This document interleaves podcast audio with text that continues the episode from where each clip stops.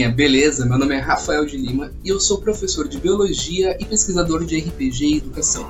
E hoje eu vim aqui conversar um pouquinho com vocês sobre como os conceitos biológicos podem aumentar ainda mais a imersão e deixar o roleplay ainda mais legal dentro de suas mesas de RPG.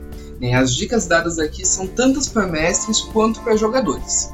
E o primeiro, né, o primeiro conceito biológico que gostaria de trazer para vocês, né, é o conceito de nicho ecológico, tá? Nicho ecológico, muitas vezes as pessoas pensam que é onde o bicho vive, né, onde a criatura ele vive. Eu às vezes falo bicho, mas é ser vivo em geral, tá? Não precisa ser só criaturas bestiais, esses RPG, não. Todas as dicas que eu vou dar aqui podem ser para monstros, para personagens, NPCs, grupos pequenos, isso vai funcionar também, tá? Mas vamos lá. O que, que é um nicho ecológico? Né? Nicho ecológico está muito além de só onde o animal vive. Né? Esse é onde o lugar vive a gente chama de hábitat, que é importante também, né? Uh, ah, para a gente criar, pensar nesse nicho desse personagem, desse, desse monstro, dessa criatura, desse ser vivo. Uh, mas o nicho ele envolve as funções que esse animal, ele, que esse ser, ele possui dentro desse ambiente. Né? Então é como se fosse a profissão dele ali, né? o que, que ele desempenha, qual que é o papel ecológico dele nesse, nesse ambiente.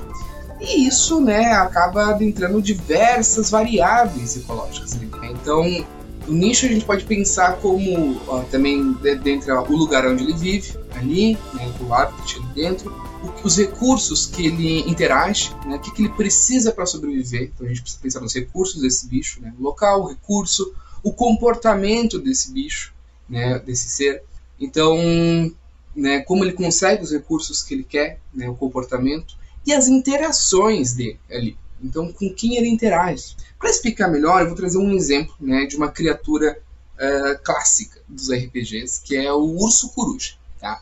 O urso coruja, ele, para quem não conhece, ele é um, uma criatura poderosa, grande, com uma mistura de um urso gigante com uma cabeça de coruja. E o urso coruja, ele vive, primeiro a gente precisa pensar, quando a gente vai pensar no nicho ecológico do, do urso coruja, né, vamos colocar esses conceitos de nicho ecológico ali para funcionar, Vamos pensar onde ele vive. Vive nas florestas, tá? Nosso urso coruja vive nas florestas. Quais os recursos que ele precisa? Ah, ele precisa de alimento. O que, que ele se alimenta? Ele é um carnívoro generalista. Ele come de tudo. Come cavalo, urso, cobra, cervo, javali. Gente, come o que ele encontrar. O urso ele é um grande predador, tá? Uh, outro recurso que ele precisa, ele precisa ter território. Então ele demarca o território dele, né? Com as suas garras nas árvores, assim, para deixar demarcado onde fica o território dele. Outro recurso que ele precisa é uma toca. Ele precisa viver em algum lugar desse nosso bicho, né? Então ele vai viver sobre em ruínas, em cavernas, né? Então são possíveis tocas para ele, né? Um recurso que ele precisa. Um, comportamento, né? Como que ele consegue isso? Então ele é, como eu disse, ele é agressivo, ele é um grande predador. Ele caça sozinho, mas em RPG produção ele caça, caça em pares, né? Às vezes pode ter até um filhotinho junto. Eles ficam mais perigosos ainda. Então eles têm um cuidado parental que a gente chama, que é esse comportamento de cuidar dos filhotes que alguns animais possuem, a gente é um deles, né, incluindo. Um, e quais são as relações, como que ele consegue esse alimento, né, o comportamento dele. Então ele usa as garras, né, ele usa o bico dele, ele também prende a, a presa e amassa ela num grande abraço de urso. Então esses são os comportamentos de caça desse bicho, de defesa, né, que ele precisa ter e as relações que ele tem. Então, nesse, nesse cenário fictício que eu estou pensando, uma relação que ele pode ter é que ele utiliza os buracos feitos pelos vermes gigantes, né, que fazem são vermes ah, gigantescos, que fazem buracos, que formam verdadeiras cavernas pela floresta, e ele utiliza essas cavernas como toca. Outra relação é que ele compete por comida com wargs, que são grandes lobos, tipo, meio bestiais, assim, grandões, mais inteligentes, mas também tem um comportamento de grupo também. Então ele compete com os wargs. E é predado por dragões verdes. Né? Então, tipo, tem uma predação ali que eu queria colocar. Então, veja que só de pensar no nicho ecológico, a gente já começa a expandir bastante o nosso mundo, né? Porque agora ele não é só um urso coruja, ele é um urso coruja que se relaciona com todo o ambiente dele. E essa, essa ideia de nicho a gente também pode aplicar para NPCs e para personagens. Vamos pensar agora para personagem. Vamos pensar que a gente quer fazer um ladino de um cenário de fantasia medieval, vai ser o Zé Maloca. O Zé Maloca, ele, o habitat dele vai ser as periferias da grande cidade de Zartur, uma cidade que eu criei agora aqui também. Quais são os recursos dele? Né? Lembrando, recurso, comportamento, relações. Né? Os recursos do Zé Maloca é dinheiro, precisa de dinheiro, não é dino. ele daí consegue isso fazendo pequenos furtos, também contrabandeando coisas. Ele precisa também de ingredientes mágicos para contrabandeação dele. Lá, contrabandeação, nem sei se existe essa palavra, mas para o contrabandeamento. Sei. Uh, ele também precisa de influência nos lugares. Uh, o comportamento do Zemalok. Ele luta com duas adagas, ele é sagaz e ele respeita muito os contratos dele e seus amigos. As relações do Zemalok, vamos pensar, ele faz parte de uma guilda de ladrões. Ele faz parte da Rato Morto.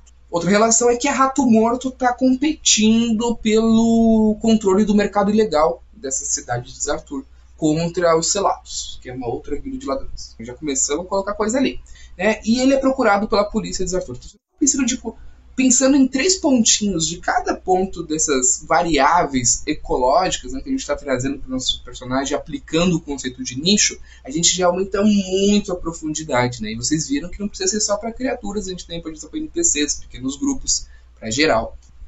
Os outros dois conceitos que eu quero trazer, eu quero trazer eles juntos, que é o conceito de predador de topo e o conceito de espécie invasora.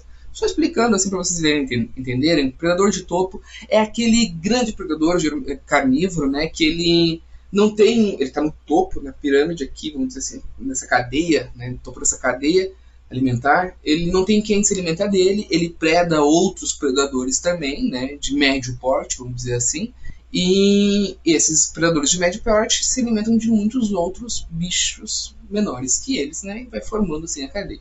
Então, a ideia do predador de topo é que ele tem um, um, papel fundamental sobre a saúde de um ecossistema, sobre como que está ali rolando as coisas. Então, por exemplo, se a gente retira esse predador de topo, que a gente pode dar um exemplo de um tubarão, por exemplo, o tubarão é um grande predador de topo, né? Então, a gente retira esse, esse animal importante, o que, que vai acontecer com as populações aqui de baixo? Né? Ele está de topo, ele controlava essa população aqui, que por sua vez controlava esse mundaréu de bicho aqui embaixo também. Se a gente tira isso aqui daqui, as populações dos predadores aqui de, do meio, né, a gente chama de mesopredadores, mas isso não vem agora, não vem, elas aumentam. Uh, aumentou. O que, que acontece? Aumenta aqui, diminui aqui embaixo. Diminuindo aqui embaixo, toda a cadeia começa a entrar em desequilíbrio, o ecossistema aqui, o ambiente que ele está, começa também a entrar em desequilíbrio e isso demonstra a importância desses predadores de topo. E a espécie invasora? A espécie invasora né, é uma espécie que ela está num ambiente que ela não deveria estar, né, ela é invasora, uh, então elas estão fora do seu local habitual e elas acabam se proliferando muito descontroladamente, ameaçando o equilíbrio desse ecossistema. Porque como elas não são dali, elas têm pressões diferentes que as dali, e elas acabam afetando esse ambiente. Né? Então, espécie invasora é isso. E como trazer esses dois conceitos para o seu RPG? Para isso, eu vou dar o exemplo de uma aventura que eu fiz, que foi lançada ali em outubro do ano passado, ali pela Punkverse, que é o Visitante Indesejado. Visitante Indesejado era uma história né, que conta de uma vila camponesa que começou a ter problemas com java-ratos, que são uma mistura de javali com rato, uma praga para as plantações enormes dessa vilinha ali que acontece é que na floresta ao lado dessa vila chamada Roçaria Brava havia uma grande floresta de matagal, meu nome da floresta agora me lembrei. E, e nessa floresta havia as linces sombrias, que eram predadores de topo dessa região. E elas faziam controle populacional ali dos jabarratos.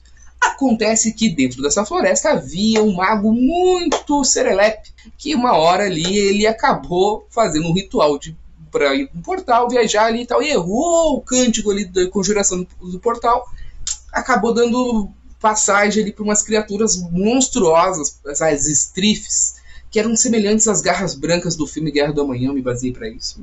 Só um pouquinho. Aí, só que acontece que elas foram lá matar o mago, começaram a se espalhar pela floresta, elas acabam representando ali o conceito de espécie invasora, que era uma espécie que não estava no lugar, agora está nesse lugar, e elas acabaram afetando assim, após né, se multiplicarem muito ali, acabaram consumindo os grandes predadores dessa floresta, né? Predando, porque elas eram grandes, estavam procurando coisas um pouco menores, mas não tão pequenas, e elas não predavam os javarratos, mas sim as linces sombrias. Aí, retirando as linces sombrias, o que acontece com a população de javarratos?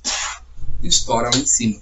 Então vejam como esses dois conceitos, né, tanto de espécie invasora como predador de topo, e também o do nicho também, porque todas estavam exercendo funções nesse ambiente. Elas acabaram sendo colocadas ali para fazer o cerne da trama dessas aventuras. Pessoal, uh, é incrível como a natureza, a vida, ela tá cheia de analogias que a gente pode utilizar no nosso RPG.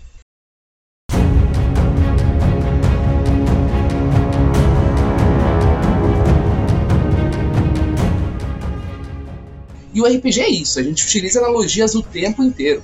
E se você gostou uh, dessas analogias e gosta de misturar conceitos de biologia com o seu RPG, acompanhe a Punkverso, né? Se você não é assinante ainda, corre lá no Catarse, assina e dá uma olhadinha na quantidade né, de material que é disponibilizado mensalmente para os assinantes.